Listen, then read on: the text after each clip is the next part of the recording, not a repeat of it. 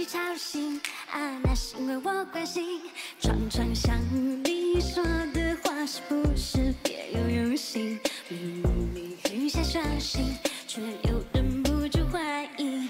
在你的心里，我是否就是唯一？是你是你是你，不光心里是你。这几天我吃饭、看书、干苦力、洗澡、睡觉，脑海里全都是你。俗话说得好，有些东西高中的时候觉得太幼稚，独播后觉得刚刚好。自从上周五《乘风破浪》开播，王心凌从朋友圈火到微博，再从微博火到 B 站乃至全网。王心凌的魅力来自哪里？偶像文化是怎么跨越十年甚至数十年，一直牢牢抓紧粉丝的心呢？大家好，我是橙子。今天这一课，我们将从熟悉的卡尔·马克思一直聊到法兰克福学派的大佬西奥多·阿多诺，跟大家一起学习拜物教这个概念的含义，看看上世纪初的传媒学者是怎样看待资本主义条件下的音乐产业。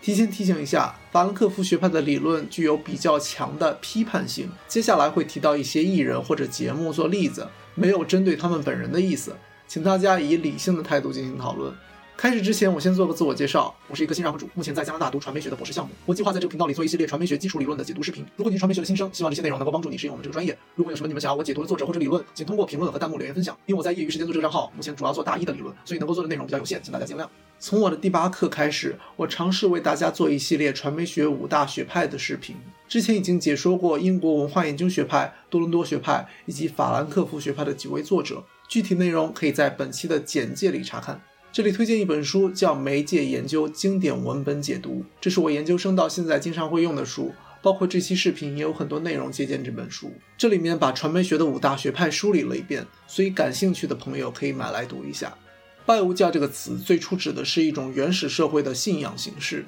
所以中文翻译听起来也像是一种宗教的名字。因为早期人类对世界的认知有限，所以会把自然界中无生命的物体想象成拥有超自然力量的神灵。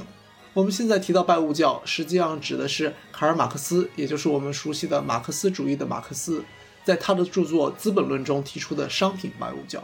在抛出概念之前，我给大家举个例子：想到苹果手机，我们联想到的第一件事情可能会是他们是一个美国牌子，或者是他们的手机有比较高的品质保障，亦或是他们的广告片非常有创意。实际上，苹果的广告确实极具创意。短短几分钟就能把他们的产品包装成单调生活中的救命稻草，在广告里，他们的产品仿佛具有魔力，好像我们买到一台苹果手机就能把自己从枯燥重复的工作生活中解放出来。但是在这层层包装术的背后，苹果的产品大多是在中国或者其他非发达国家组装而成，这些产品的生产条件或许和便宜一些的手机没有实质性的区别。这就是马克思在商品拜物教中着力批判的问题。就像迷信的古代人以为星星的位置能够告诉他们命运的走向，广告抹消了一个产品的所有的过去，给这个产品赋予新的使命和意义。化妆品和保健品广告常常调动人们对衰老的恐惧。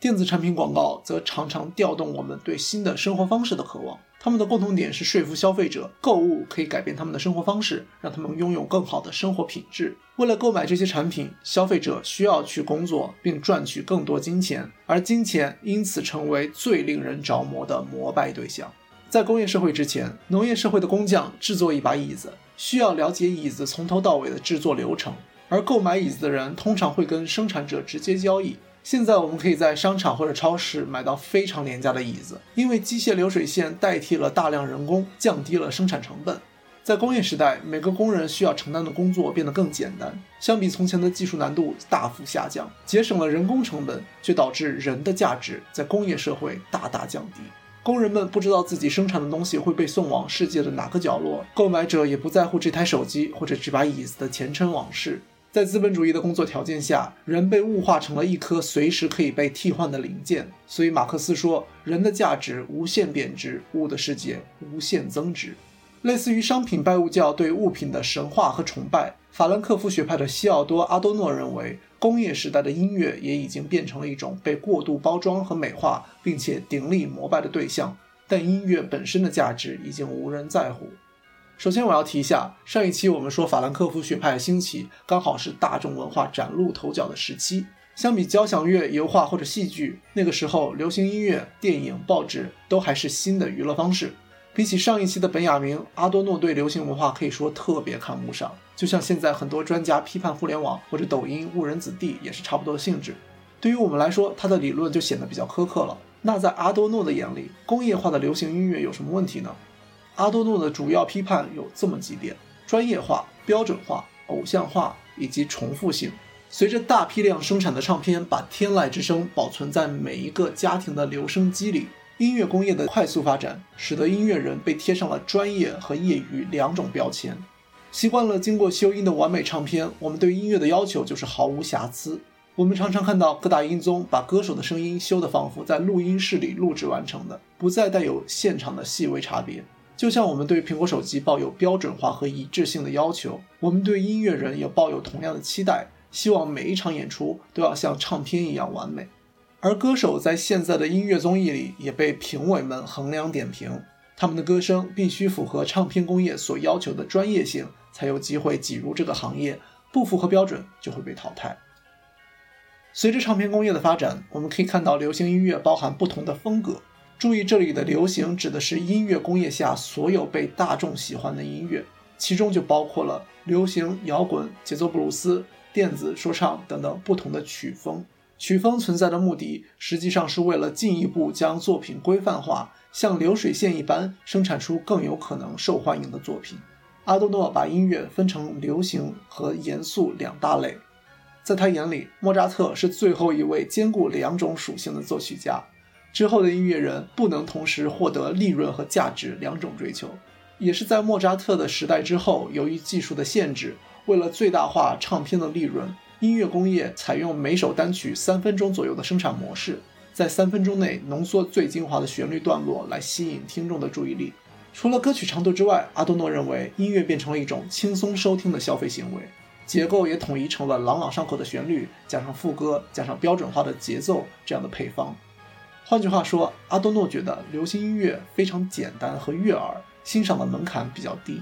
比如甜心教主王心凌的音乐，通常有梦幻甜美的氛围，搭配她甜而不腻的声音，特别有辨识度。即便经过几次转型，王心凌仍然在将近四十岁的时候，以甜美少女的形象，再次斩获全网男女老少的心。而当年的流行歌手们，比如中国风加 R&B 打遍乐坛无敌手的周杰伦，再比如气质寂寥又性感的莫文蔚，每个人的特色都极其鲜明。翻一翻这些歌手的专辑目录，你会发现他们的作品一般遵循一定的模板，每首歌都能在前一张专辑里找到类似的风格或者功能。当然，这并不代表这些歌不好，也不是说他们偷懒了，这只是一种唱片行业内的思维方式。除了标准化和专业化，对音乐偶像的个人崇拜也渐渐取代了对音乐本身的热爱。阿多诺眼里的偶像化有这么几个特征：粉丝们对偶像的一切行为了如指掌，在演唱会上兴奋不已，并且还会要求电台多多播放自己偶像的音乐。可见，在上世纪初，粉丝对偶像的态度跟现在如出一辙。如今，大家对饭圈常常有种抵触或者畏惧感，因为一部分粉丝的过激行为，让不关心流行音乐或者娱乐行业的人感到了不适。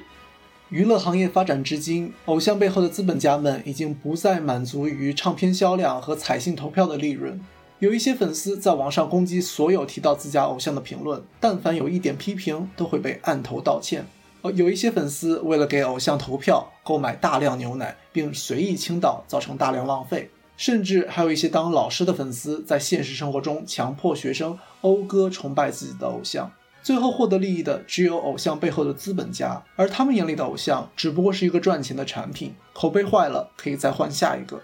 最后，阿多诺认为，随着越来越多音乐产品被大量生产，懂得音乐的人越来越少，大多数人把音乐当成了一种主观体验，就如同王心凌这次重新回到大众的视野。可以看到，大多数人怀念的是有王心凌陪伴的青春时光。因此，阿多诺把物化音乐当作听力退化的标志。听音乐不再是一个需要理性和批判力的行为，而观众们一次又一次品尝已经熟悉的味道，这又一次回到标准化的问题。流行音乐在阿多诺的眼里似乎是换汤不换药的操作，导致新的作品缺乏新意。而从《我是歌手》到《乘风破浪》。能够出圈的音乐综艺似乎总是在翻唱和复制已经成功的作品。现在的音乐平台上很难看到把新鲜的音乐推送给大众的机会。这也可以当做阿多诺理论的一个例证。虽然阿多诺对流行音乐产业有很多批判，这篇《论音乐的拜物教特性与听觉的退化》写于1938年。我举的例子只是为了解释他的理论，没有要针对以上任意一位艺人的意思。看完这期视频，你觉得阿多诺对流行音乐的批判有道理吗？你觉得流行音乐的价值在什么地方？是否会因为资本主义的物化和流水线作业而被破坏呢？请在弹幕和评论分享你的想法吧。好了，今天我们就先聊这么多。希望这期视频能帮助大家对音乐拜物教的理论有个简单的了解。下一期我将继续解读法兰克福学派，这次会延续今天的话题，给大家讲讲阿多诺和霍克海姆的经典作品。如果期待的话，请狠狠的给我一个三连。喜欢这期视频，请不要吝啬你的关注、点赞和收藏。如果有什么问题，或者想让我解说什么文献，欢迎在评论和弹幕留言。我是尽量周更的橙子，我们下期再见。